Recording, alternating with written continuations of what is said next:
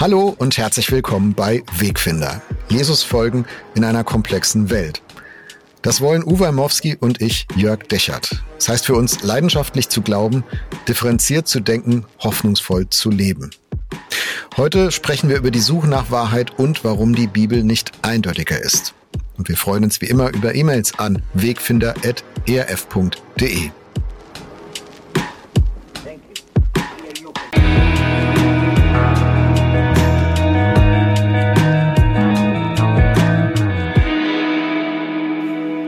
ich grüße dich.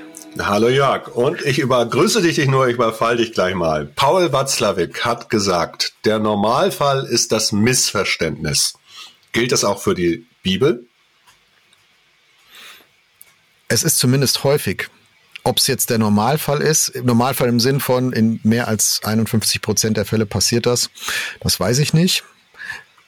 Ich glaube aber, dass ein, dass in der Bibel eine Menge Missverständnispotenzial drinsteckt. Auch Missbrauchspotenzial, das ist ja in der Kirchengeschichte oder in der, ja, auch immer wieder passiert bis heute, aber auch ein Missverständnispotenzial.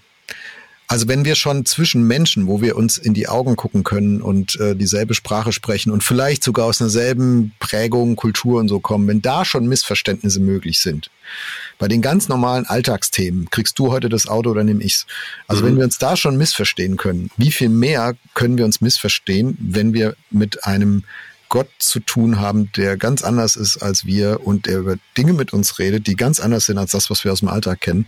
Also insofern doch, wenn ich nochmal drüber nachdenke, die Wahrscheinlichkeit ist höher als 51 Prozent. Watzlawick hat recht. Mhm. Und trotzdem lesen wir die Bibel, trotzdem äh, erleben wir Dinge, wir erleben, dass Gott durch uns redet, wir erleben, dass wir Dinge verstehen, dass sie uns was bedeuten, dass sie uns was bringen. Und darum soll es ja heute gehen, um diese Frage, wie, wieso oder wie kriegen wir das hin, die Bibel zu verstehen, obwohl sie ja an manchen Punkten echt auch eindeutiger sein könnte, oder? Ja, und ich finde das eine wichtige Setzung gleich zum Anfang, dass wir sagen, dass die Bibel nicht überall ganz eindeutig ist, heißt nicht, dass sie mir nichts zu sagen hat und dass sie, äh, dass sie keine Autorität über mein Leben hat und dass man sie nicht verstehen könnte. Äh, also ich finde diese Gleichsetzung schwierig. Ähm, ich finde dieses Bemühen anstrengend, äh, die Bibel ein, zu vereindeutigen, als wäre, als wäre sie nur dann autoritativ und als hätte sie mir nur dann was zu sagen und als hätte sie nur dann eine Prägekraft auf mein Leben, wenn wirklich jedes Töpfchen ein Deckelchen gefunden hat und jedes Fragezeichen ausgeräumt ist und es überhaupt keine dunklen Stellen mehr in der Bibel gäbe. Ähm, deswegen habe ich so mein, meine, meine Probleme mit manchen, die so das Wort Bibeltreu vor sich hertragen ne, bibeltreue Gemeinden, bibeltreue Theologen, bibeltreue Ausbildungsstätten, bibeltreue hier und da. Ähm, und ich, ich würde dann immer gerne zurückfragen, äh, wer legt das denn eigentlich fest, was bibeltreu ist? Weil der Bibel treu sein will ich ja auch im Sinne von, hm, ich möchte Gottes Reden kennenlernen und wahrnehmen und ernst nehmen und dem Gehorsam sein und so gut ich halt kann als, als fehlbarer Mensch. Das ist doch überhaupt keine Frage für mich oder dass die Bibel nicht ein Buch wie jedes andere ist, äh, mit dem ich machen kann, was ich will und äh, und dass sie, dass sie auf dem obersten Regal steht, ganz alleine für sich, das ist doch für mich gar keine Frage. Ähm, aber da schwingt was anderes oft mit bei diesem Bibeltreu, empfinde ich zumindest so, nämlich die, der, der Versuch eben tatsächlich die eine vermeintliche Eindeutigkeit der Bibel herzustellen, zu bewahren, zu retten, als würde sie nur dann eine Autorität haben können, als wäre sie nur dann ähm, Gottes, Gottes Wort an diese Welt und an diese Menschheit. Und das finde ich stimmt nicht. Mhm. Ja, die Gefahr ist ja groß. Ich sag mal, das ist ja, dann, dann ist das Wort bibeltreu nichts anderes, als es im, Populit äh, im politischen Bereich das Wort Populismus ist, nämlich die, der Versuch, etwas Kompliziertes auf eine einfache Formel zu bringen. Ja, und damit die Welt zu erklären oder eben die Bibel zu erklären. Das ist die gleiche, das gleiche Prinzip.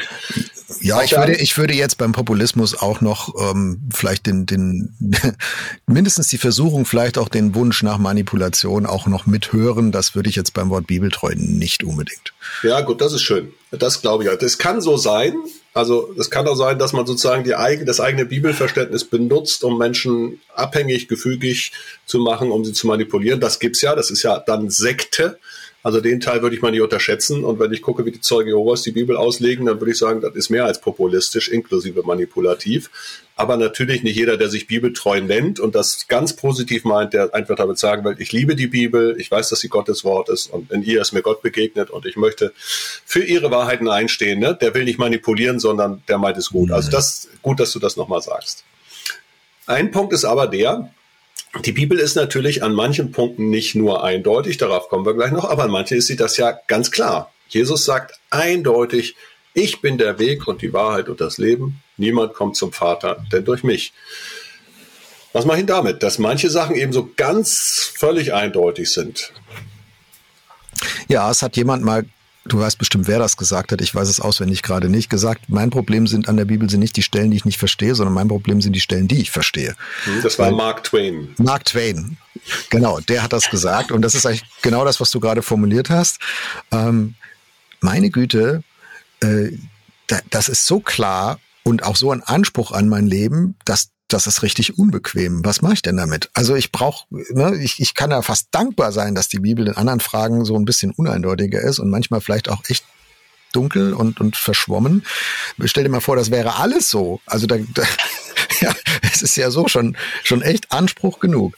Und ich finde auch, äh, in, in wesentlichen Fragen ist sie klar. Also sollst du, sollst du äh, mit ist es egal, ob du mit deinem Leben ähm, nach etwas Gutem strebst oder, oder ist das wurscht? Nee, du sollst nach etwas Gutem streben. Sollst du deinen, deinen Nächsten lieben oder ist es egal? Nein, du sollst ihn lieben. Ähm, sollst du anderen Menschen vergeben, wenn sie an dir schuldig geworden sind? Ja, das ist sogar Pflichtprogramm äh, und so weiter. Also es gibt viele Dinge. Ne, hast du deine Ressourcen, dein Geld, haben wir in der letzten Folge ein bisschen drüber gesprochen, mhm. hast du das für dich bekommen oder für andere? Ja klar, für andere, nicht für dich. Ähm, sollst du, sollst du Gott fragen, wie du dein Leben führen willst, oder soll er dir egal sein? Nein, du sollst Gott fragen. Also da sind eine Menge klare, völlig glasklare Dinge drin. Ähm, nicht immer die, die wir heute so manchmal vor uns hertragen als, ähm, als Positionen. Ich glaube, da hat auch jede Zeit so ihre eigenen Kämpfe um, um Positionen, ihr Ringen um, um Positionierung. Und andere Sachen werden dann einfach geschluckt und sagen, ja, ist ja klar. Ähm, aber das, das kann sich ja von, von Jahrhundert zu Jahrhundert durchaus unterscheiden. Also wir würden heute nicht diskutieren, ist die Bibel wirklich eindeutig gegen Sklavenhandel? Hm, wissen wir nicht so richtig. Ja, logisch ist sie. Also ist doch völlig klar. Mhm. Es gab aber Jahrhunderte, da haben Menschen das nicht so klar empfunden. Jetzt kannst du mhm. sagen, ja, die haben halt die Bibel nicht kapiert. Und ich würde sagen, ja doch, die haben andere Sachen in der Bibel schon kapiert, aber an der Stelle waren sie einfach ein bisschen betriebsblind. Mhm. Also machen wir mal kleinen Break, halten kurz mal fest, Zwischenergebnis an dieser Stelle. Ich glaube, da sind wir uns einig. Es gibt Dinge in der Bibel, die sind ganz klar, die sind ganz eindeutig. Du hast ja. gerade äh, ein paar ethische Sachen aufgeschrieben, äh, aufgezählt. Ich habe eine geistliche Sache wie Jesus der eine Weg zu Gott ähm, die sind, da, da brauchen wir gar nicht diskutieren, die sind ganz, ganz eindeutig. Nur damit hier nicht irgendwie das Missverständnis aufkommt, dass wir denken, in der Bibel kann man alles nur missverstehen und alles ist irgendwie relativ. Nee, es gibt Dinge, die sind ganz klar. Die zehn Gebote sagen ganz klar, was ich tun und lassen soll. Äh, Jesus sagt ganz klar, dass wir ihm nachfolgen sollen. Es gibt also Dinge, die sind ganz eindeutig und ganz klar. Und wir halten jetzt mal mit Mark Twain fest, die sind aber heute nicht unser Problem. Genau. Also die Bibel ist kein Steinbruch, wo ich mir so ein bisschen spirituellen Flankenschutz für meinen Alltag zusammenbasteln kann, weil es so nett klingt und weil ich es auf so ein Poster mit Sonnenuntergang drucken kann. Nein, da sind ganz klare Setzungen äh, für mein Leben drin und, und zwar auch sehr, sehr viele, sehr wesentliche. Hm. So, und jetzt kommen wir in die Bereiche, wo ist es uneindeutiger? Wo würden wir uns manchmal wünschen, Mensch, da hätte ich doch mehr Klarheit? Gibt es da Sachen, wo du schon gestolpert bist? Ja, wir haben in unserer Folge ähm, über den Himmel haben wir haben wir drüber gesprochen. Zumindest ich habe das in dieser Folge gesagt damals. Ähm, ich ich leide ein bisschen drunter. Ich schüttel den Kopf, dass die Bibel nicht klarer ist, ähm, wie, wie genau ist es eigentlich im Himmel, sondern da sehr zurückhaltend mit ist. Ja, wir haben in dieser Folge so ein paar Linien ausgezogen und gesagt, ach, guck mal hier und da und da, aber man muss es sich ein bisschen zusammenpuzzeln. Oder unsere letzte Folge, als wir über Unfairness und äh, ungleiche Verteilung von Lasten gesprochen haben. Auch da wünsche ich mir, da gibt die, die Bibel gibt schon eine Richtung, wie man damit umgehen kann, aber sie gibt keine Erklärung, warum das so ist. Also ich glaube, in diesen Warum-Fragen, die ich als Physiker natürlich so vielleicht mehr auch in mir trage, als, als vielleicht, wenn ich kein Physiker wäre, ähm, da, da, wünsch, da hätte ich mir mehr, äh, wünsche ich mir mehr eindeutige Positionierung wünschen und Erklärungen Gottes und Erklärungen von Jesus wünschen und ich krieg sie nicht. Da finde ich, ich kann ich nachvollziehen. Also den, den ersten Teil, über den, wie gesagt, haben wir ausführlich mhm. geredet. Ich empfehle nochmal die Folge vom Himmel. Ich bin da ja der Meinung, dass da ganz schön viel drin steht, äh, mehr als man so denkt. Aber zu dem zweiten, diese Frage nach den Warum-Fragen. Ich finde die, es kommt darauf an, auf welcher Ebene das ist. Ne? Für mich ist als Theologe immer so ein bisschen lustig, dass ich denke, dass es wirklich Leute gibt, die meinen, dass man die Bibel wie ein Biologie- oder Physik-Lehrbuch lesen kann. Ich muss dann mal ein bisschen schmunzeln, weil ich denke, also also wenn ich den Schöpfungsbericht zum Beispiel so lese oder wenn ich die Arche Noah dann genau mitmesse und haben da dann alle Tiere der Welt reingepasst oder so, wo ich mal denke, Mann, da wird eine, eine, eine, nicht eine im besten Sinne metaphorische, exemplarische Geschichte erzählt. Nicht, dass ich sage, die hat es so nicht gegeben. Das ist nicht das, was ich meine. Aber die wird in, in, in einer Sprache und in einem Genre erzählt, das in seine Zeit passt. Und die hat eine theologische Aussage. Ähm, und wenn, wenn ich dann versuche, sozusagen mit, mit dem Instrumentarium äh, der Naturwissenschaft das zu messen, da denke ich immer, ja, dann kann ja. ich, kann ich kein Warum-Antwort kriegen, ja. Ja, wir haben das in unserer Folge Ghostwriter schon, ähm, mhm. schon mal berührt, wie das eigentlich entsteht, so ein Bibelverständnis. Und ich glaube, ich habe damals auch beschrieben und tue es jetzt auf jeden Fall nochmal. Das ist für mich ein, ein zutiefst ein Kind der Moderne. Also so an die Bibel ranzugehen. Da gibt's ja doch Bücher, ne? Die Bibel hat doch recht und äh, und ich verstehe das auch. Kirchengeschichtlich, geistesgeschichtlich verstehe ich das ja auch. Da, da hat das Christentum das Primat in der Kultur, äh, auch, auch in der politischen Macht eine wesentliche Rolle. Die Kirche ausgehendes Mittelalter, Anfang der Neuzeit, jetzt kommt die Aufklärung, jetzt kommt das Zeitalter der Erfindung, Entdeckung, jetzt kommen Denker, die sagen, Gott brauchen wir doch eigentlich gar nicht, wir können die Welt auch so erklären. Da kommen die Naturwissenschaften kriegen eine wesentlichere Rolle. Ähm, und dass es dann auch so eine Gegenbewegung gibt, und sagen, nee, da müssen wir jetzt aber gegenhalten. Wir, wir zeigen jetzt, warum die Bibel trotzdem immer noch wichtig ist, aber sie tun, also man zeigt das dann halt, in den, in den Denkdisziplinen der damaligen Zeiten. Ich guck mal, die Bibel kann doch wissenschaftlich erklären, dieses und jenes und Schöpfung und wie war das denn und Urknall und wie kriegen wir das alles zusammen. Und das finde ich aber, da, damit zerrst du die Bibel eigentlich auf ein Spielfeld, in der sie gar nicht spielen kann und will und soll. Mhm. Da bin ich, bin ich 100% bei dir. Und das dann aber zum, zum Merkmal für wahre Frömmigkeit zu erklären, dass ich an so einem Bibelverständnis doch festhalte, dass das doch das einzig Bibeltreue ist das ist einfach verquer. Das finde ich verquer. Also ich mhm. verstehe, wie das entsteht, aber ich finde es einfach, ich finde es intellektuell nicht redlich, ich finde es auch theologisch nicht, nicht redlich. Ähm, das ist, es ist verkrampft und ich glaube, wir werden mal in, in, den Himmel kommen und dann sehen, wie alles so wirklich war und gedacht war und auch wie die, wie die Bibel kommuniziert und wie Gott sie benutzt hat im Lauf der Geschichte.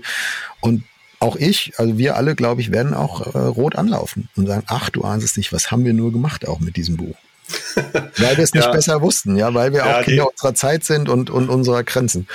Ja, die Gefahr ist groß, ja. Es, es gibt für mich da natürlich eine Seite, wo ich sage, ich bin ja der, der es gerade ein bisschen kritisch angesprochen hat. Leute, lest nicht Texte, die keine naturwissenschaftlichen Texte sind, ne? Also Schöpfungsmythos, also Mythos nicht im Sinne von etwas Ausgedachtes, sondern als ein alter Erklärungstext ja, der ein theologischer Text ist, liest ihn nicht naturwissenschaftlich, das ist was anderes. Ja, das hier ist keine Quantenphysik, sondern das ist das ist äh, geistliche Literatur, die muss man auch geistig lesen. Das ist die eine Seite. Die andere Seite, ich verstehe natürlich, dass man sich dann wehrt, wenn, wenn Wissenschaft sozusagen behauptet, ja, das kann ja alles nicht wahr sein, weil. Das ne? behauptet also, Wissenschaft aber nicht. Ja, manchmal tut sie das. Also wenn man zum Beispiel sagt, also die Texte aus dem Evangelium, die sind so schlecht überliefert, deswegen können wir denen nicht vertrauen. Und da muss ich sagen, und Herodes ist in der ganzen Geschichte nie vorgekommen. Und wenn dann ein Archäologe einen, einen Bogen findet über ein Tor und da steht drauf Herodes ähm, und zum ersten Mal ist sozusagen belegt, auch auch, ähm, dass es den Herodes wirklich gegeben hat außerhalb der Bibel, dann muss ich sagen, dann freut mich das auch ein bisschen, weil ich kann nämlich im Umkehrschluss nur sagen, nur weil wir keinen anderen Beleg haben, ist Herodes ja nicht negiert. Das stimmt ja nicht. Ich kann ihn ja nicht falsifizieren.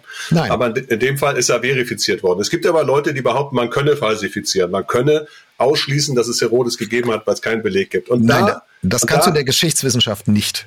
Ja, genau. Es wird aber versucht und gemacht und dass Leute sich dann wehren und sagen, hey, hey, hey, Freunde, ne? Vieles ja. von dem, was ihr für unmöglich hieltet, nur weil es noch nie, weil es keinen Beleg gab, ist mittlerweile belegt, weil die Forschung einfach weiter ist. Also den, den Teil der Apologetik, den kann ich total nachvollziehen. Den finde ich auch wichtig. Ja, aber dafür muss ich gar nicht Christ sein, um so zu, zu argumentieren, sondern das, das, ich finde, das ist schon im, im, vom, vom Wissenschaftsverständnis her schräg. Also da kann ich auch als, als Atheist sogar dagegen argumentieren und sagen, Freunde, ihr könnt doch nicht so Geschichtswissenschaft betreiben. Äh, nicht nur, nicht nur bei den Themen, die, die mit der Bibel was zu tun haben, nicht. Das könnt ihr auch sonst nicht. Das ist einfach, also Geschichtswissenschaft, überhaupt Wissenschaft muss sich um ihrer Vorläufigkeit bewusst sein. Und wenn neue Befunde auftauchen, dann muss ich mein Urteil revidieren. Deswegen kann man nicht sagen, es kann nicht sein. Also mhm. so ein Satz finde ich einfach unwissenschaftlich. Ich kann sagen, im Rahmen der Dinge, die heute auf dem Tisch liegen und die ich kenne, sehe ich keine Möglichkeit, wie das gehen soll. Das kann ich sagen. Mhm. Und da komme ich jetzt, bin ja Naturwissenschaftler, kein Geisteswissenschaftler, kein Geschichts-, kein Historiker. Im Bereich der Naturwissenschaften hat das vielleicht noch mal mehr Steifigkeit, das sowas, ne? Aber selbst mhm. da kann es passieren, dass, ähm, dass neue, Ex, neue, neue Befunde auftauchen, neue experimentelle Befunde auftauchen, die, die, die ein Urteil auch kippen. Äh, aber gerade in, in, in Geschichtswissenschaften, wo, wo das nur eine Frage der Zeit ist, bis irgendwer was Neues aus dem Sand gebuddelt hat, der kann ich doch nicht so apodiktisch daherkommen und sagen, das kann aber nie gewesen sein. Und sagen, nee, bisher kennen wir keinen Befund dafür, deswegen halte ich es für unwahrscheinlich. Aber wohl an, wenn der nächste was ausbuddelt, dann bin ich auch bereit, mein Urteil zu revidieren. Genau. Ich habe nur oft genug erlebt, dass das nicht der Fall ist und deswegen wollte ich mal eine Lanze dafür brechen, das auch so zu machen. Ja. Ähm, und ich glaube, dass ein Teil der Uneindeutigkeit der Bibel schlicht auch daran liegt, dass wir manchmal mit den falschen Methoden oder den falschen Brillen oder den falschen Messgeräten an sie rangehen. Wenn wir von ihr eine eindeutige Antwort auf die Entstehung der Erde wissen wollen, dann ist das nicht das Richtige. Ja, wenn wir von ihr eine eindeutige Antwort auf die Frage haben wollen, wie wir den Strom für acht Millionen, acht Milliarden Menschen erzeugen, dann kann sie das noch nicht gewusst haben zu ihrer Zeit. Und so, mhm. das meine ich, ne, dass wir manchmal einfach auch mit Fragestellungen oder mit Interpretationen an die Bibel rangehen und uns dann wundern, dass sie nicht eindeutig ist. Na, kann sie nicht sein. Sie ist eben auch ja, aber, Ziel. Ja. aber Uwe, ist das nicht vorprogrammiert? Also wenn wir solche Glaubensbekenntnisse unterschreiben und, und äh, davon reden, in den Sätze drinstehen, wie die Bibel ist die letzte Autorität in allen Glaubens- und Lebensfragen. Ah, die Glaubensbasis der evangelischen Allianz. Da habe ich jetzt mal reingegriffen. Es gibt auch welche, die würden das noch weiter ausdehnen und sagen, die Bibel ist irrtumslos. Und da gibt es Riesendiskussionen zwischen Theologen, die da deutlich klüger sind als ich, was das genau bedeuten muss, bedeuten kann, nicht bedeuten kann. Aber bleiben wir mal bei diesem Satz aus der Glaubensbasis der evangelischen Allianz. Den haben du und ich unterschrieben. Ja, die Bibel ist die letzte Autorität in allen Glaubens- und Lebensfragen. Das finde ich erstmal einen guten Satz, sonst hätte ich ihn auch nicht unterschrieben. Sagen, genau, ich möchte gerne bei meinem Leben nicht in, in, meinen, in, in meinen Glaubens- und Lebensfragen nicht sagen, gut, in der Bibel ist das zwar ganz klar in die Richtung, aber das interessiert mich gar nicht. Ich gehe hier 180 Grad in die andere Richtung. So. Also deswegen finde ich den, den Satz gut. Allerdings suggeriert er auch, ja, sie ist halt auch eindeutig und klar in allem, was mit Glaubens- und Lebensfragen zu tun hat. Und das ist sie nicht. Und ich glaube, Ne, die, die Bibel ist kein, ähm, wie soll ich sagen, ist kein Expertensystem, wo du, wo du sagst, ich habe da so einen, so Index und da suche ich jetzt nach Thema X. Und da geht es nicht nur um Entstehung der Welt. Selbst in Glaubens- und Lebensfragen ist sie kein Expertensystem, wo ich sagen kann, ich, ich habe einen Index, da suche ich jetzt nach Thema X, da stehen drei Bibelverse, die lese ich mir durch und dann habe ich die Antwort. Also die Bibel ist kein Antwortbuch, äh, was auf, auf jede Glaubens- und Lebensfrage die eine schlüssige, eindeutige Antwort liefert. Das muss man einfach festhalten. Das heißt nicht, das hat nichts damit zu tun, dass ich diese die Bibel nicht als letzte Autorität sehen würde in allen Glaubens- und Lebensfragen. Das heißt aber, dass ich sie nicht einfach so befragen kann wie ein Expertensystem. Gib mir mal den Vers, gib mir mal die Antwort auf meine Frage und dann ist alles klar. Mhm. Ich kann aber, und das ist der Punkt, oder ich werde aber, wenn ich diesen Satz unterschreibe, nicht jenseits der Bibel meine Antworten suchen, sondern ich werde sagen, hat die Bibel vielleicht noch mehr dazu zu sagen, als ich bisher dachte? Hat die Bibel vielleicht noch anderes dazu zu sagen? Also fangen wir mal mit, mit du hast ja gesagt Glaubens- und Lebensfragen, fangen wir mal mit Glaubensfragen an. So, und da gibt es, ich habe das vorhin gesagt, für uns ganz klar, es gibt einen Gott, sagt uns die Bibel. Ich bin der Herr dein Gott, ne? du sollst keine Götter haben neben mir, das ist un unhinterfragbar. So. Ähm, aber schon die Frage, wie dieser eine Gott sich denn als Vater, Sohn und Heiliger Geist offenbart da ist, da wird es schon wieder komplizierter. Da gibt es mhm. unterschiedliche Sachen. Du merkst, in dem protestantischen Bereich nennen wir das äh, die Dreieinigkeit. Im katholischen Bereich heißt es Dreifaltigkeit, was schon theologisch eine ganz andere Perspektive nimmt. Ja? Einmal sind es drei, die sich aber eins sind, und einmal ist es einer, der sich dreifach äußert. Das ist in der in der Wahrnehmung schon, schon mal ein ganz anderer Akzent, den ich da, den ich da setze, der aber nicht eindeutig ist, der in der Bibel nicht eindeutig da ist. Beides ist theologisch denkbar und möglich. Hm. Also insofern merke ich, es gibt schon im Bereich Glaubensfragen, gibt es Dinge, die sind ganz klar und andere, die sind möglich. Und die sind deswegen möglich, weil sie auch in der Bibel so unterschiedlich möglich sind. So unheimlich viel über diese Dreieinigkeit erfahren wir gar nicht. Die wird nur ein einziges mhm. Mal, nämlich im Missionsbefehl, äh, überhaupt angesprochen, tauft sie im Namen des Vaters und des Sohnes und des Heiligen Geistes. Sonst gibt es diese Formulierung überhaupt gar nicht. Ja, und die ist irgendwie, das will ich nicht sagen, die ist, die ist nicht wahr, die ist nicht richtig, aber über die erfahren wir so gut wie gar nichts. Ja. Das ist eins der größten Geheimnisse in der Bibel ist, wie sich die Dreieinigkeit, wie ich mir die vorstellen muss und dann noch innerhalb des Monotheismus. Es muss man ja, genau. Es ist eine abgeleitete, abgeleitete Größe, die vor allem mit systematischer Theologie abgeleitet worden ist aus ganz vielen Bezügen, die es schon gibt im Alten Testament, vor allem im Neuen Testament aber nirgendwo wie eine Definition dasteht. Und genau das meine ich. Ne? Kein Expertensystem. Ich gucke unter D, Dreieinigkeit, schlag ein, zwei, drei Verse nach und dann weiß ich alles, was ich wissen muss. So halt nicht. Und das bei sowas Wesentlichem wie bei der Identität Gottes, bei der Persönlichkeit Gottes, Dreieinigkeit. Und bei sowas Wesentlichem ist die Bibel nicht eindeutiger. Das finde ich schon ein Hammer. Und mhm. trotzdem, trotzdem will ich ja dran festhalten. Aber wie du gesagt hast, ne, eben nicht gegen die Bibel. Also gegen die Bibel zu arbeiten ähm, und zu denken und zu glauben, das geht halt nicht, äh, wenn man wenn man Christ sein will. Das würde ja heißen, nehmen wir mal den Monotheismus. Ich stelle fest, andere Religionen haben andere Gottesbilder, dann sage ich, ja, es sind halt andere Götter. Also gibt's halt mehrere. Muss ich sagen, mhm. nee, das wäre gegen die Bibel. Jetzt äh, komme ich trotzdem nicht aus der Nummer raus, dass ich sage, hm, heißt das, die sind da völlig auf dem falschen Dampfer? Heißt das, die haben Facetten von Gott erkannt, aber viele andere auch nicht. Da muss ich dann, also es ist nicht so einfach, da muss ich trotzdem damit ringen und wie ich dann da zu einer Bewertung komme. Ähm, aber ich kann nicht gegen die Bibel gehen und sagen, ja, gibt's halt mehrere Götter parallel, ist halt so. Mhm. Aber ich kann, kann lernen, genau das meine ich, ne? Dieses Festhalten von dem, was da ist und das, was ich entdecke, was für mich war, nehme ich aus der Bibel. Aber das, wo es offen ist oder wo es uneindeutig ist oder wo unterschiedliche Traditionen das auch unterschiedlich interpretieren, da bleibt eine Menge Spielraum. Wir haben gerade bei der Identität Gottes angesetzt und haben die Dreieinigkeit angesprochen oder Dreifaltigkeit. Jetzt gehe ich noch einen Schritt weiter bei der Identität Gottes und nehme die Männlichkeit und die Weiblichkeit. Ja, die Ruach Yahweh im, im hebräischen, äh, äh, im Alten Testament, der Geist Gottes, Ruach Yahweh, ist Femininum, ist also weiblich. Tatsächlich. Das erste, was wir über den Heiligen Geist erfahren, ist nicht, dass er ein Pneuma ist, wie es im Neuen Testament dann heißt, auf Griechisch, also im Sächlichen, sondern das ist die weibliche Form Gottes. Kommt bei uns so gut wie gar nicht vor. Aber wenn ich mir das überlege, dass Gott in sich natürlich, der ja, Jesus sagt, Gott ist Geist, ne, und so, wir denken ihn immer sehr stark männlich und das Männliche denkt man teilweise auch noch patriarchal. Ähm, so, und das kann man auch über Ziel hinaus tun. Es gab ja Leute, die haben gesagt, es, es gab eben auch eine Jesa Christa und das ist ja Blödsinn. Die gab die gab's nicht. Es gab nur Jesus Christus.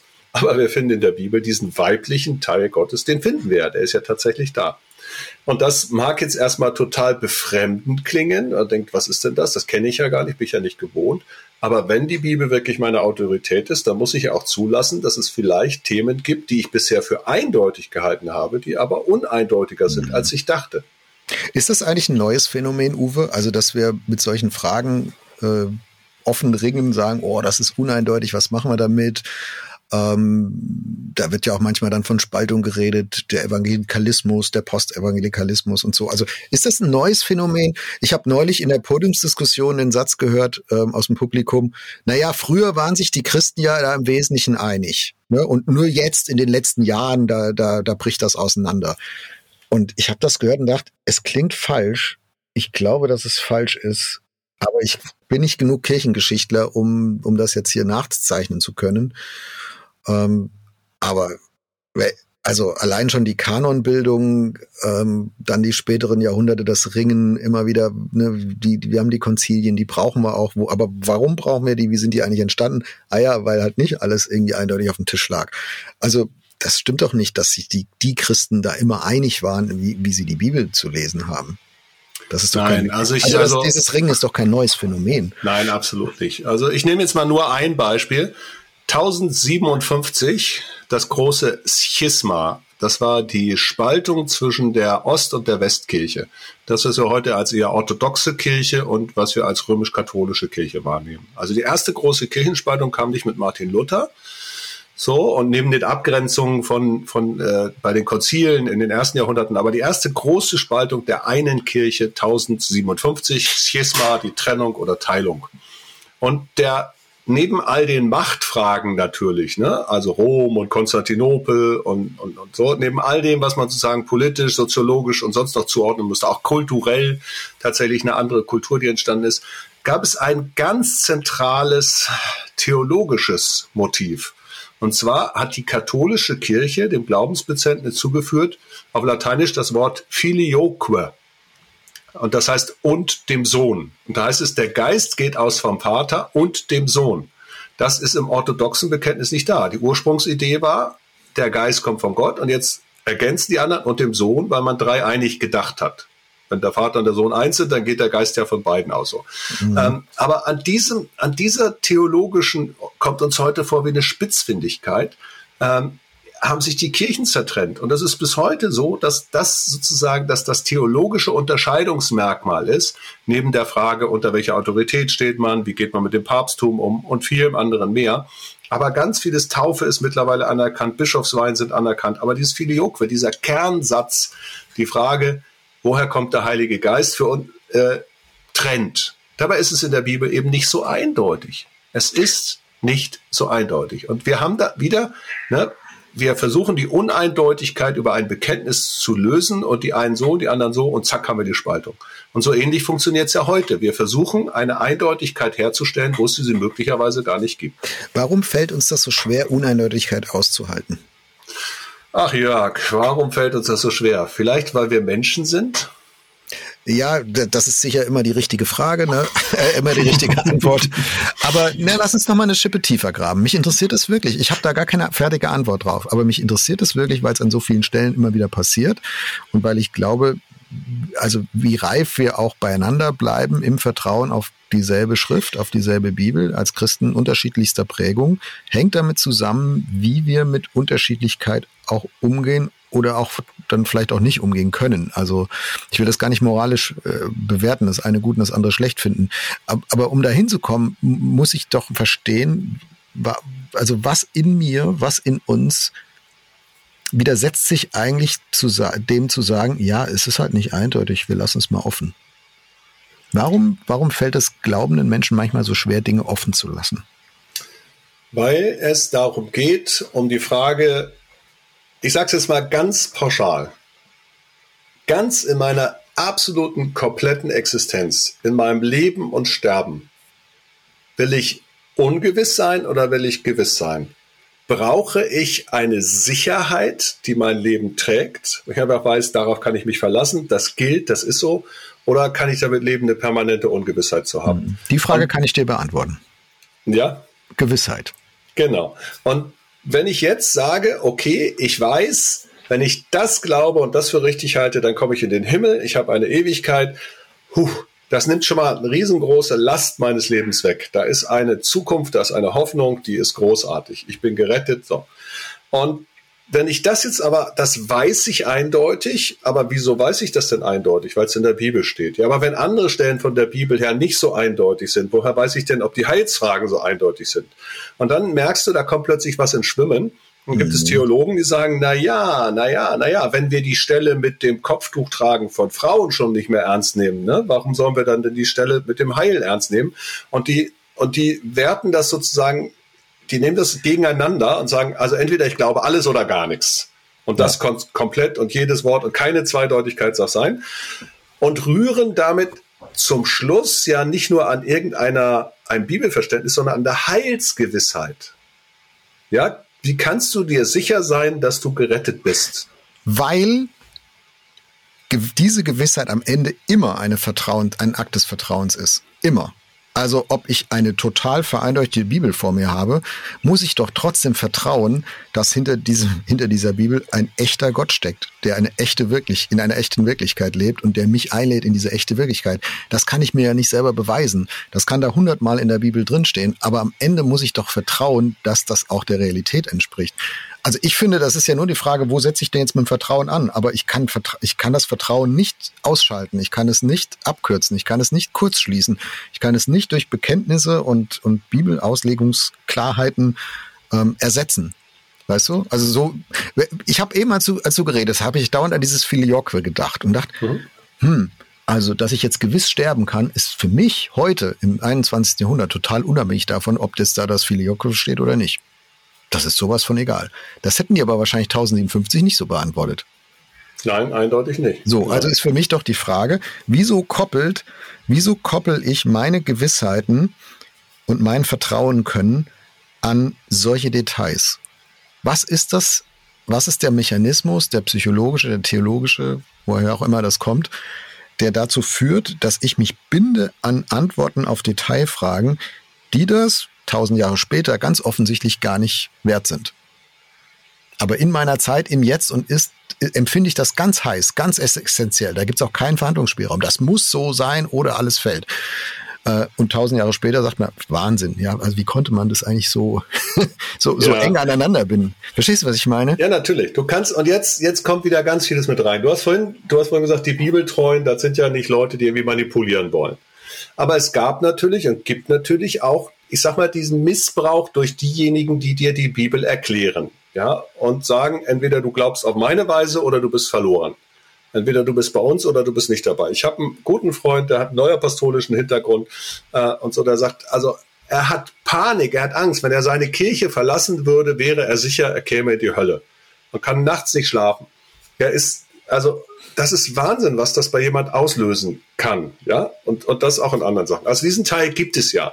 Entweder frisst das Ganze oder du stirbst. Und das wird teilweise so, ich sag mal, manipulativ und böse behauptet. Oder es wird aus gutem, aus, aus guter Überzeugung, aus guter Motivation, dass man denkt, hier, das ist alles so, so gut und nötig und komm, sei dabei und du kannst nur alles oder gar nichts, es geht nicht anders oder so. Das muss ja gar nicht manipulativ gemeint sein. Das kann ja die eigene Glaubensüberzeugung sein. Aber ich sag mal, das ist das eine, dass dir das von außen sozusagen so gelehrt wird und du nicht anders kannst, dass entweder ich bin drin oder draußen, ganz oder gar nicht, schwarz oder weiß, Sekt oder Selters, anders geht's nicht. Und da glaube ich, sind wir Evangelikale anfällig für Schwarz-Weiß-Antworten. Ja. Deswegen übrigens auch im, im politischen Bereich sind wir auch für populistische Antworten anfällig. Das ist so. Da ist was tatsächlich, da gibt es auch mittlerweile eine ganze Reihe von Büchern, die das untersucht haben. Die andere Seite ist, und das ist eine Frage dann auch von Persönlichkeit immer, wie viel, wie viel Unsicherheit kann der einzelne Mensch aushalten? Und das ist sehr individuell. Also nicht jeder kann Unsicherheit gut ertragen. Das ist so. Das gilt für unterschiedliche Sachen. Nicht jeder verträgt Veränderung gleich. Manche sind eher konservativ, andere sind eher progressiv. Und das gilt natürlich dann auch im Umgang mit der, mit der Bibel, dass man sagen kann, ich, ich brauche als Mensch, als Persönlichkeit, ich brauche einen Zaun, also in der, man kennt es aus der jüdischen Auslegung, dass man sagt, also die, der Talmud ist der Zaun um die Torah, dass ich sozusagen einen Zaun baue, um zu wissen, wie darf ich sie auslegen, damit ich noch am Wort Gottes dran bin. Ne? Mhm. Und es gibt Menschen, die brauchen das. Es ist, es ist so. Ich, ja, und wenn wir, wenn wir so jemanden jetzt mit dem Podcast hätten, würde der oder die wahrscheinlich sagen, ja, und ich will dafür nicht dauernd bemitleidet werden. Und von oben herab betrachtet werden von denen, die vermeintlich doch besser mit Unsicherheit umgehen können, ja, und dass die jetzt sozusagen reifer sind und ich arme Socke, ja, ich brauch's halt eindeutiger, naja, gut, das halten wir auch noch irgendwie aus. Ähm, also ich glaube, dass, dass, dass das ist politisch so, gesellschaftlich, und ich glaube, das ist auch im Umgang mit der Bibel so, dass sich Menschen, die da ein höheres Sicherheitsbedürfnis haben oder auch in, in Kontexten sozialisiert sind, wo man das so vermittelt bekommt, ähm, manchmal auch von oben herunter behandelt fühlen von den anderen. Das ist eine sehr gute Beobachtung. Der, also das glaube ich auch. Und das wiederum führt dann natürlich zu einem, zu einem Reflex zu sagen, weißt du, wenn du mich sowieso nicht ernst nimmst und wenn du mich arrogant behandelst und wenn du meinst hier, du bist der Schlaue und bei dir läuft alles richtig, mhm. dann leck mich. Also das führt eben gerade eher noch zu einer Rückzugshaltung, äh, mhm. die, die gar nicht, die gar nicht weiterhilft. Jetzt möchte ich mich mal in die, Schu in die anderen Schuhe reinstellen. Also in die Schuhe von, von jemandem, der sagt, ey, die Bibel, ich will sie so eindeutig wie möglich haben. ähm, mir macht diese Uneindeutigkeit Mühe, denn sie ist auch, hat auch Missbrauchspotenzial. Du hast jetzt vorhin über das Missbrauchspotenzial mhm. der Vereindeutiger gesprochen. Jetzt reden wir mal über das Missbrauchspotenzial der Veruneindeutiger. Also kann man, kann man die Bibel nicht auch missbräuchlich verwässern? Kann sie uns vielleicht sogar ganz verloren gehen? Also wenn ich so Berichte lese, ne, immer weniger Christen lesen die Bibel und Bibelstunden nehmen ab und Bibelkreise und die Jugend liest kaum und so weiter. Kann, kann uns die Bibel wegrutschen? Ja, kann sie. Das kann sie. Das hat sie oft genug, ist, ist auch oft genug passiert. Und ähm, also nehmen wir, nehmen wir mal ethische Debatten. Ja, also man kann jetzt, ich nehme mal das Thema Scheidung, das ist ja für uns durch. Ne? Also ein Thema, wo heute ganz viel darüber diskutiert wird, ist Homosexualität. Da machen wir mal noch irgendwann eine eigene Folge dazu. Aber nehmen wir mal das Thema Scheidung. Da gab es lange ganz klar in der Bibel steht, was Gott zusammengefügt hat, soll der Mensch nicht scheiden, es sei denn wegen Ehebruch und so. Und dann gab es aber Situationen, Leute sind geschieden, erleben das, die Zerbrüche und wie gehen wir jetzt damit um? Und dann gibt es Leute, die sagen, ja, egal was in der Bibel steht, das war eine andere Zeit, heute ist das eben so, fertig. Aber das ist ja viel zu kurz. Da sage ich, also, es ist egal, was in der Bibel steht, eine Scheidung ist heute, wir respektieren Scheidung, Punkt. Die Frage ist nur, ob ich die Bibel in die Hand nehme und anhand der Bibel zum neuen Verständnis komme und sage, guck mal, wie gehen wir denn mit, mit, mit, also was heißt denn Gnade? Was bedeutet denn Neuanfang? Was bedeutet denn Vergebung? Also nicht im Sinne von, es ist uns völlig egal, dieser biblische Wert der Treue und Scheidung soll nicht sein. Es ist mir egal, was in der Gesellschaft ist und dann fällt die Bibel hinten runter. Oder aber nehme ich die Bibel in die Hand und sage, okay, Scheidung ist eine Realität, mit der wir uns auch als gnädige Christen auseinandersetzen müssen und trotzdem halten wir den Maßstab hoch. Finde ich, das ist so ein Beispiel, wo, wo man einfach mhm. sagen kann, es passiert oft genug, dass man sagt, pff, ist mir doch egal, was in der Bibel steht. Ja, ich mache an der Stelle sowieso, was ich will. Aber der Vorwurf an der Stelle, den ich schon gehört habe, ist, naja, jetzt nehmt ihr, ihr ich, ich, ich erkenne das ja an, ja, ihr versucht das irgendwie die Bibel im Spiel zu halten, aber ihr macht das so, dass ihr die Bibel so verbiegt, dass sie zum Zeitgeist passt. Zitat Ende. Also ne, bleiben wir beim Beispiel Scheidung. Ähm, das liegt schon ein bisschen hinter uns in vielen, vielen christlichen Gemeindeströmungen und in den meisten. Ähm, dass das so, so ein mega Aufregerthema ist. Es ist natürlich in jedem Einzelfall, in jeder Familie eine Katastrophe. Das ist auch mhm. keine Frage. Aber ich glaube so, ne, aus der, in der theologischen Bewertung und Betrachtung und dem Ringen, da ist kein Ringen mehr. Das ist, ähm, das ist akzeptiert. So, da kommt der Vorwurf, ja, wenn, aber wenn, also wenn ihr doch wenigstens sagen würdet, ja, ihr, ähm, ihr pfeift auf die Bibel, ihr lebt halt anders. Aber jetzt nehmt ihr dieselben biblischen Texte, mit der ihr früher die Einzigartigkeit der Ehe und die Unauflöslichkeit von Ehe verteidigt habt und, und, und ihr biegt sie in eine Richtung, sodass ihr am Ende bei dem rauskommt, was in, was in der Gesellschaft äh, State of the Art ist. Und und, und fühlt euch auch noch jetzt so, dass ihr das jetzt auch noch christlich sozusagen unterfüttert habt. Das ist doch Verrat an der Bibel. Also ich ist nicht meine Position, ja. Ich, ich zitiere das nur. Ja. Den, den, den Vorwurf, den, den, den kenne ich bei diesem und anderen Themen. Ähm, und ich frage mich, also warum ist er falsch? Er ist nicht immer falsch. Also er ist manchmal auch total berechtigt. Dass ich einfach sage, okay, ähm, das, was jetzt gerade State of the Art ist, was das gerade Zeitgeist ist, das ist mir so wichtig, dass ich sagen möchte, ich möchte die Leute nicht verlieren, ich bin bei den Leuten, ich bin bei den Menschen und ja, Bibel hat, das war in der Zeit so ist ja eigentlich egal. Also es gibt auch eine, eine Form, wo man sagen muss, Leute, die Bibel ist euch eigentlich egal. Sie ist ein Steinbruch, ihr sucht euch raus, was ihr wollt, und wenn es nicht passt, dann passt es eben nicht so. Das gibt es ja. Insofern ist der Vorwurf ja nicht völlig unberechtigt.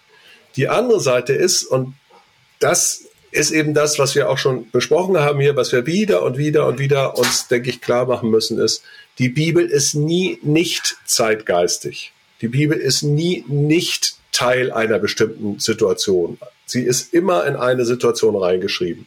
Und dass ich die Texte, diese Texte, wie sie in der Bibel sind, nehme und für heute neu befrage und heute auch Zeit und Zeitgeist deute ähm, und gucke, dass möglicherweise was anderes drinsteht, das, glaube ich, muss ich immer wieder tun. Und so kann ich es auf zwei Seiten vom Pferd fahren. Ich kann vom Pferd fahren, indem ich sage, boah, heute ist alles anders, mir scheißegal, was in der Bibel steht. Oder ich kann sagen, so wie ich das bisher verstanden habe, dass die Bibel es ist meint, so ist es richtig. Und an der Stelle würde ich sagen, nein, wenn die Bibel Autorität ist, dann darf sie auch meine Meinung über sich in Frage stellen. Ja, weil das, was hier bröckelt, ist nicht die Bibel, sondern ist meine Interpretation der Bibel. Und die ist immer durch meine Brille, durch meine Sicht, die ist immer individuell, die ist immer Zeitgeist geprägt. Also darf die Bibel mich auch neu in Frage stellen. das empfinde ich ein bisschen als Zirkelschluss, Uwe, wenn wir sagen, also die Bibel darf mich in Frage stellen, weil ich ja zeitgebunden bin. Wie stellt ein Text aus der Antike mich im 21. Jahrhundert in Frage, der ich doch zeitgebunden bin? Da würde ich sagen, ja, der Text ist ja auch zeitgebunden. Also der ist ja von Autoren äh, zu Papier gebracht worden. Ja, Reden Gottes, gar keine Frage, Haken dran. Aber er ist ja auch von Autoren und durch, durch Kopf und Herz von Autoren durchgegangen, die in der Antike geprägt worden sind. Also wie, ja. wie genau funktioniert das, dass die Bibel dich, dein, dein Bibelverständnis in Frage stellt? Es gab neulich so, irgendwo bei Facebook habe ich das gesehen und ich weiß gar nicht mehr, von wem es ist. Ist auch vielleicht besser so, dann können wir den Namen hier rausleiten. Äh, da war die Frage, was ist eigentlich das biblische Bibelverständnis? Und in mir hat sich irgendwas gedreht. Ich dachte, hä? Das, das, das ist doch, das ist doch ein Zirkelschluss. Also, da, genau. das also geht das doch nicht. Ist da hast du recht, das ist wirklich ein Zirkelschluss. Aber ich nehme jetzt mal, mir hat die Tage eine junge Frau hat mich angeschrieben aus einer Gemeinde, wo ich ab und zu predige und schrieb, also sag mal, ich habe mal ein Riesending, ich habe gesehen, du bist dabei, gemeinsam gegen Menschenhandel mit in dem Verein und so. Ähm, mir macht das Thema Pornografie ganz viel Not. Mhm. Hm, irgendwie so alle meine Freunde, auch Christen und so, die sagen, ist doch völlig normal, wo ist denn jetzt das Problem? Du lernst viel über Sex, ist doch gut. Ähm, und auch sonst für dich so, wenn du keinen Freund hast, möchtest dich selbst befriedigen, guck dir Pornos an, dann ist das leichter. Also wo, wo ist jetzt das Problem? So. Und jetzt kann ich sagen, ja, die Bibel kennt natürlich in dem Sinne Pornografie nicht und sie kennt keine Internetpornografie, sie kennt keine Situation, in der man bis 30 Single ist und unverheiratet und die Frage stellt, wie lebe ich meine Sexualität? Also ganz vieles kennt sie nicht. Aber nehmen wir nur ein Beispiel. Jesus sagt, wer eine Frau ansieht, sie zu begehren, der bricht mit ihr die Ehe. Und jetzt kann ich diesen Text befragen für unsere Zeit. Also die erste Frage ist, wie sehe ich eine Frau? Wie sehe ich eine Person? Wie sehe ich diese Pornodarstellerin? Erkenne ich die noch als Mensch? Erkenne ich sie als die, als die Frau, die sie ist? Oder, oder ist sie für mich nur das, das, das Objekt zu meiner Befriedigung? Genau, ich benutze sie. Ja. ja, so, ich benutze sie. Und diesen, diesen Teil, den kann ich doch, den kann ich doch daraus ableiten. Da kann ich doch heute mich an diesem Text messen und sagen, das hat eine Größenordnung für mich. Jetzt kann ich, kann ich darin noch weitergehen, ja, ähm, und fragen, was, was heißt das für mich? Was heißt das für meine Sexualität? Wie will ich die verstehen? Und also ganz vieles. Und ich merke, okay, ich finde aus ganz alten, in eine bestimmte Zeit hineingesprochene Texte, Antworten auf Fragen, die heute da sind. Aber dafür muss ich die miteinander in Schwingung bringen. Dafür muss ich die in den Dialog setzen. Dafür muss ich den, den Geist der Schrift oder den Kern des Gedankens, den muss ich übertragen. Und was ist die Idee dahinter? Die Idee ist Respekt, Wertschätzung. Die EP ist eben nicht Benutzung, nicht Ausbeutung und so, ne? Mhm. Ja, und da sind wir jetzt bei der Frage, was bedeutet das eigentlich, wenn, wenn wir sagen, äh, als, als Christen, was wir oft sagen, die Bibel ist ein lebendiges Buch. Was, was soll das eigentlich heißen? Das, was du jetzt beschrieben hast, ist für mich schon mal, da bin ich, bin ich ganz dabei, ja. Äh, genau, lebendiges Buch heißt, es spricht in mein Hier und Jetzt hinein. Ich lese nicht einen Text aus der Antike und sage, ach, das ist ja mal interessant, wie das damals war, sondern es, ich, da ich, ich spüre, da ist eine Autorität dahinter, ein Gott dahinter. Und das hat nichts damit zu tun, dass ich die Sätze verstehe und die Informationen übernehme, sondern da redet mir jemand ins mein Hier und Jetzt rein. Ein zugewandter Gott, der mich liebt und der will, dass mein Leben positiv verändert wird und, und, so. Der spricht da rein. Und das spüre ich, dass da in diesem, in dieser Auseinandersetzung mit der Bibel merke ich das, oh, da ist, ist ein Auftraggeber dahinter und der tut mir gut, der will was Gutes für mich. So. Das ist ja schon mal das Minimum, was es für mich heißt, dass die Bibel ein lebendiges Buch ist. Ich finde, was es aber auch heißt, ist, und wie ich das jetzt verstehe, diesen Informationstransfer, dieses Reinsprechen, auch das ist veränderlich und dynamisch. Auch das kann Gott umprägen und, und weiterentwickeln. Und ich bekomme vielleicht ein tieferes Verständnis von einem Text, den ich 20 Jahre lang so und so und so ausgelegt habe und gemerkt habe, oh, der spricht mein Leben rein. Und jetzt bekommt er durch irgendwelche Umstände, bei mir verändert sich was, bekommt er plötzlich nochmal eine neue Tiefe und Gott geht da mit und geht mit mir vielleicht nochmal einen tieferen Schritt und sagt, guck mal, und jetzt zeige ich dir nochmal eine Dimension an dieser Sache, die hast du bisher nie gesehen. Also worauf ich hinaus will, ist nicht nur der Inhalt von, von dieser Wechselwirkung zwischen mir und der Bibel, nicht nur die Information, ähm, ist, ist, ist sozusagen mit Autorität belegt, sondern auch, wie ich also wie ich diese Information verarbeite, wie ich die Bibel befrage, auch das kann ich nicht konservieren für alle Zeiten.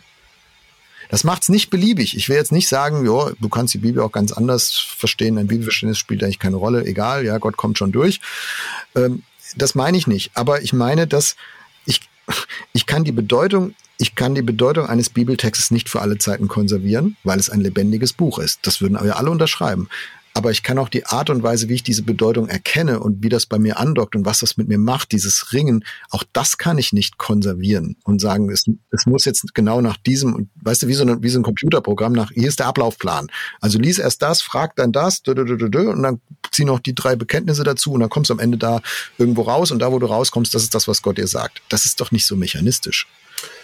Ja, ich finde, also das Wort, was mich da gerade sehr angesprochen hat, ist das Wort lebendiges Buch. Und wenn ich das jetzt übersetze, was ist denn das Leben? Und ich nehme jetzt mal zwei Bereiche. Das ist zum einen meine Biografie und die hat unterschiedliche Phasen. Und da sprechen mich unterschiedliche Dinge an, auch in meiner Frömmigkeit. Wenn mir jemand vor meinem Herzinfarkt gesagt hätte, dass für mich in meiner Gottesbeziehung viel mit der Stille passiert, dass ich viel Gott viel in der Stille erlebe, da, da hätte ich gesagt, nee, ich erlebe ihn in der Aktion, im, im Wirken, im Machen, im Umsetzen, im Passieren in dem was Neues kommt und plötzlich entdecke ich eine Ebene der Spiritualität, die ich bisher nicht kannte. Und genauso ist es ja auch mit biblischen Texten. Da werden unterschiedliche Texte, die mich ansprechen, die lebendig werden, die, die mit mir reden. Da, ja, und, und da ist also meine Biografie ist so unterschiedlich und hat so verschiedene Phasen, dass Gott diese Phasen mitgeht. Und das sehe ich dann eben auch bei, bei, bei den Helden der Bibel oder den Leuten. Also beim Abraham, der redet am Anfang ganz anders als später. Der macht andere Glaubenserfahrungen. Das ist das eine. Das zweite, Lebendigkeit hat immer, Leben ist immer nicht nur einer, sondern Leben ist Gemeinschaft. Und wenn Gemeinschaft da ist, dann merken wir doch alle, wie verschieden das wahrgenommen wird, wie verschieden das ist. Ich habe fünf Kinder. Mein, meine älteste Tochter, die musste ich nur angucken und dann wusste sie, dass ich ihr gerade etwas untersagt habe. Ich musste nur ein bisschen schärfer gucken und da war für sie völlig klar, okay, das geht gerade nicht, was ich mache. Mein Sohn, ne, ich meine, Prügelstrafe ist heute verboten, ne, aber manches Mal habe ich gedacht, wenn sie noch erlaubt wäre, das wäre jetzt vielleicht das richtige Mittel gewesen, um ihm wirklich zu erklären, was ich gerade meine. Das hat einfach viel mehr Aufwand gebraucht, um ihm ein Nein auch zu erklären. Oder Nähe. Ja, jetzt haben wir eine 13-Jährige, die, die, nimmt, die lässt sich total gerne in den Arm nehmen und noch einen Kuss geben, bevor sie in die Schule geht. Ich hatte auch schon mal eine 13-Jährige, für die wäre das der Super-GAU gewesen, dass mein Papa jetzt mich auch noch berührt. Und das ist so verschieden. Und diese Verschiedenheit, und auf jedes dieser Kinder versuche ich mich in mhm. seiner Weise einzulassen als ihr Vater, weil ich sie liebe in Absprache mit der Mutter. Und wenn ich mir das vorstelle, dass hinter der Bibel ein lebendiger Gott steht, der mit Menschen einen lebendigen, individuellen Weg geht, dann führt Eindeutigkeit dazu, dass ich dem Einzelnen gar nicht mehr gerecht werden kann. Und Uneindeutigkeit führt dazu, dass ich eine Vielfalt von Angeboten und Möglichkeiten und Situationen schaffen kann, in denen ich Gott begegne. Also ist die Andauerfähigkeit der Vielfalt oder der Uneindeutigkeit viel, viel größer, auf die Gefahr hin, dass die Eindeutigkeit da an manchen Stellen verloren geht. Ja, und da finde ich fast, also schön, schönes Bild mit deinen Kids. Ähm, und da finde ich die, ähm, das ist auch eine Frage, die ich Gott gerne stellen würde, wenn ich in den Himmel komme. Wieso riskierst du das? Wieso hast du das mit Jesus riskiert? Du, du schickst Jesus auf diese, Jesus kommt auf diese Welt, der Sohn Gottes, Gott zum Anfassen, Gottes Angesicht zum Angucken. Und es, und er setzt sich all dieser Missbrauchsgefahr aus. Er setzt sich dem aus, dass wir, ähm, dass wir allen möglichen Quatsch auch in der Kirchengeschichte damit veranstalten, veranstaltet haben als Menschheit. Und er setzt sich diesem Missverstanden und dieser Uneindeutigkeit aus, obwohl er das ein brennendes Herz viel mehr als du und ich äh, hat, dass, dass wir Menschen zur Erkenntnis der Wahrheit kommen und ihn finden. Und trotzdem riskiert er diese Uneindeutigkeit in Jesus und da, da denke ich, wenn er die schon in Jesus riskiert, im liebsten, was er hat, ey, wieso sollte er das mit der Bibel nicht tun? Also wie, wieso sollte, sollte das Dokument, des, die, die, die, diese, diese Urkunde des Glaubens, die dabei entsteht, dass Menschen mit, mit diesem Gott zu tun haben und durch die er redet, ähm, durch die Jahrhunderte hindurch, wieso sollte das denn jetzt plötzlich der Goldstandard sein und das einzig Eindeutige, was wir von diesem Gott wissen können, wenn er vorher diese Uneindeutigkeit riskiert hat in Jesus? Also ich finde das faszinierend, dass Gott das macht und dass er, dass er sagt, vertraut mir, ich komme mit euch schon zum Ziel, ich krieg euch schon. Ja, also ganz positiv, ich krieg euch schon. Also ich, ich, ich, ich rette alle, die ich retten kann. Das, das schaffe ich. Ähm, mhm. Und wir sitzen da und, und basteln dran rum, ob nicht die Bibelverse doch anders noch ein bisschen eindeutiger sein könnten und das wäre doch dann alles einfacher. Das finde ich so. Also wir haben jetzt ja drüber gesprochen, wo das herkommt, psychologisch, soziologisch, theologisch, kirchengeschichtlich. Aber das finde ich so, also wenn ich mir dieses, dieses Vaterherz Gottes vorstelle, auch so klein, so, so, weißt du, so kalt, so klein, so bürokratisch manchmal. Ja, genau. Kalt, klein, bürokratisch und letztlich lieblos lieblos. Der, hinter das eigentliche Ding ist doch Liebe. Nehmen wir doch mal das Bild von mir und meinen Kindern. Eindeutig ist, ich bin ihr Vater. Uneindeutig ist die klare Ebene der Beziehung, die ich mit jedem einzelnen Kind unterschiedlich leben muss. Und wenn ich das übertrage, dieses Bild, ja, was mhm. ist klar? Klar sind Aussagen, es gibt diesen einen Gott, er hat Jesus geschickt. Es gibt so klare Aussagen, die stehen. Und darüber ist ein unfass, darüber hinaus ist ein ganz großer Spielraum, der sich in der Bibel schon findet und den Gott mit uns mitgeht. Das finde ich einfach nur, es ist Liebe, nichts anderes. Und Liebe ist riskant. Und jetzt, Uwe, haben wir in, bei unseren Zuhörern und Zuhörern von unserem Podcast sicher auch ein, ein Spektrum an, an Leuten. Die einen, die, die das jetzt alles angehört haben bis hierhin und sagen, ja, ja, gut, dass ihr es mal gesagt habt, ne, äh, genau, es nicht, nicht so viel Eindeutigkeit. Es gibt vielleicht andere, die sagen, oh, ich leide an dem, was ihr da gesagt habt, finde ich gar nicht so einfach, ich ringe damit. So, also irgendwo in diesem ganzen, in diesem ganzen Zoo von Möglichkeiten sind jetzt Menschen zu Hause und empfinden so. Und jetzt möchte ich zum Ende vom Podcast denen gerne noch ein praktisches Packende in die Hand drücken. Vielleicht schaffen wir beide das noch. Was mache ich, wenn ich merke, ich habe eine bestimmte Art und Weise, die Bibel zu verstehen? Ich habe gedacht, das ist eindeutig Jetzt erzählt ihr mir hier, ja, so eindeutig ist es vielleicht gar nicht. Und ganz ehrlich, ich habe es auch schon selber gemerkt, aber ich wollte es nicht so richtig wahrhaben, weil ich Schiss hatte. Weil ich Angst hatte davor, was passiert denn jetzt, wenn ich diese Eindeutigkeit loslasse und mich darauf einlasse und sage, hm, es könnte vielleicht auch anders sein. Ich will meinen Glauben nicht verlieren. Ich will nicht, dass die Bibel mir wegrutscht. Ich will die Bibel weiter ernst nehmen. Ich will nicht, dass ich, dass ich sozusagen gegen die Bibel lebe und mir das alles egal ist. Also wie gehe ich damit um? Wie komme ich da zu einer Stimmigkeit wieder, wenn ich merke, hm, die Eindeutigkeit, die ich, die ich bisher so gedacht habe, die, die ist es nicht mehr. Die passt nicht mehr zu mir. Da glaube ich, ist die erste Antwort, die wir hier zwischendrin schon hatten, lasst uns das erstmal nicht gegeneinander ausspielen und nicht bewerten. Also wenn ich sage, du hast eher ein engeres Bibelverständnis und sagst, das muss ja toxisch sein, dann ist es eine Bewertung. Oder wenn ich sage, du hast ein weiteres Bibelverständnis, das muss ja irgendwie, da bist du schon nicht mehr richtig gläubig. Ich würde mir sehr freuen, wenn, wenn wir den Mut entwickeln, ein eigenes Bibelverständnis, ob es enger weiter ist oder so, zu haben, uns mit der Bibel im Dialog zu sein, Gott kennenzulernen und ein eigenes zu entdecken und das, was andere haben, nicht zu bewerten, selbst wenn es nicht meins ist. Ja, nicht abzuwerten, sondern sagen, okay, das darf erstmal sein, das finde ich wichtig. Und dann finde ich es einfach noch spannend, wenn man mal wirklich andere Leute auch, auch sagen hört, was ist dir aus der Bibel wichtig geworden, warum ist es wichtig geworden. Das ist nochmal diese Familiengeschichte. Es ist so witzig, wenn man mit Geschwistern nach 50 Jahren zusammensitzt und sich Kindheitserlebnisse schildert und die Perspektiven so unterschiedlich wahrnehmen. Wie hast du, Papa, in der und der Situation wahrgenommen? Dann sagst du, die Geschichten sind total unterschiedlich. Das macht es aber reicher, wenn ich die Perspektive des mhm. anderen kenne. Und dazu würde ich sehr ermutigen zu sagen, die eigene Perspektive, den eigenen Stand, die eigene Frömmigkeit, das eigene Bibelverständnis, das darf sein. Das darf aber auch beim anderen sein. Und dann bin ich aber auch mal ein bisschen neugierig. Vielleicht ist dessen Perspektive mhm. für mich ja auch eine auch ein Gewinn, ja. Also Gemeinschaft nicht als äh, Formatierungskraft, ja, wo ich gucke, mhm. okay, die gucken alle nach links, da gucke ich jetzt auch mal nach links, dann wird, dann wird das schon alles richtig sein, sondern als eine als eine Begegnungschance, eine Lernchance, eine Horizonterweiterungschance. Ich stelle fest, wie andere das so sehen. Und dann werde ich auch, werde ich auch merken, wenn ich in diese Gespräche gehe, wo gibt's auch einen ganz großen Überlapp. Da sind sich Christinnen und Christen auch viel einiger, als, als du vielleicht gedacht hast. Mhm. Und wo gibt's auch die Unterschiede? Und es ist auch nicht schlimm, dass es die gibt. Also das, das, da, da fällt niemand deswegen vom Glauben ab. Jetzt stelle ich dir noch die zweite Packende-Frage, äh, ein bisschen in die andere Richtung nochmal. Was, was würdest du jemandem empfehlen, der sagt, ich habe euch jetzt zugehört, Uwe und Jörg, ähm, bis hierhin, und ich habe gemerkt, ich hab, mir ist die Bibel eigentlich weggerutscht. Also ich bin da total wischiwaschi. Äh, vielleicht war ich auch schon immer, vielleicht bin ich es geworden. Wie auch immer, auf jeden Fall sehne ich mich nach einer neuen Klarheit. Also ich sehne mich eigentlich nach einem neuen Anfang mit der Bibel. Ich möchte Ich möchte, möchte tatsächlich mein, mein Leben an der Bibel ausrichten. Es soll eine Autorität in meinem Leben sein. Ich möchte diesen Gott tiefer, auch verbindlicher kennenlernen. Ah, wie mache ich das? Ja, ich, ich hätte drei potenzielle Zugänge zur Bibel, die unterschiedlich sein können. Das eine ist, es gibt Leute, denen habe ich empfohlen, ich hatte das auch als Pastor, ist mir öfter passierte mhm. Situation. Manchen habe ich empfohlen, lies mal die Sprüche. Weil da ist ganz viel drin, äh, mach es so, lass es so, so, also das, also für Menschen, die einfach so ein bisschen auch so ein Typ sind zu sagen, ich will auch mal was tun oder lassen oder konkret wissen, so Sprüche lesen, da kann man ganz viel über Weisheit, über Lebensklugheit lernen lass das, mach das, das hilft wirklich. Dem einen oder anderen hilft das.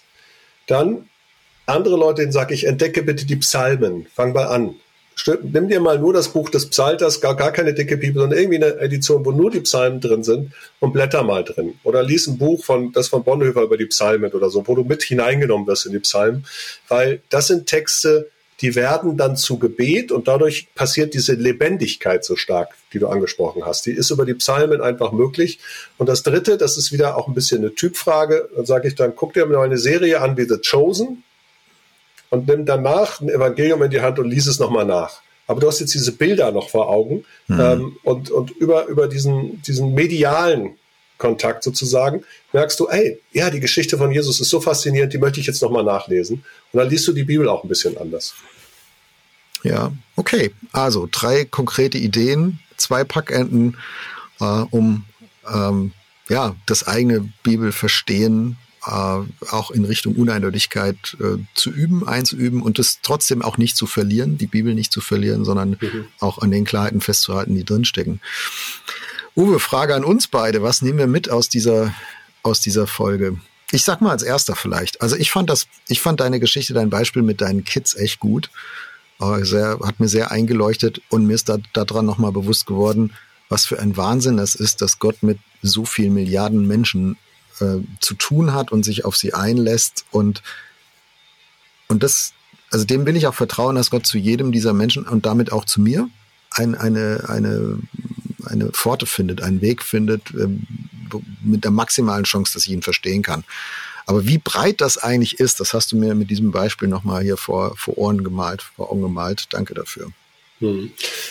Ich bin bei mir selber gestolpert, als du gesagt hast, nee, Uwe, das klingt für mich ein bisschen nach einem Zirkelschluss. Und denke, ja, die Gefahr ist riesengroß riesengroß, dass man sozusagen aus der Bibel etwas nimmt, um die Bibel zu begründen und dann zum Schluss ist man beim Zirkelschluss und merkt es selber aber nicht mehr, weil man so drinsteckt. Das fand ich nochmal hilfreich, das Wort gespiegelt zu kriegen. Owe, Vorsicht an der Stelle, du tappst in eine Falle und das ist für meine Begriffe eine Falle. Mhm. Und ich nehme als, als, als Adjektiv für diesen Tag, nämlich mit das Wort, das Adjektiv lebendig. Das hat dann, mich angesprochen. Dann lass uns lebendig weitergehen. Ich danke dir sehr. Wir hören uns in zwei Wochen wieder. Mach's gut, Uwe. Ja, mach's gut. Tschüss, Jörg.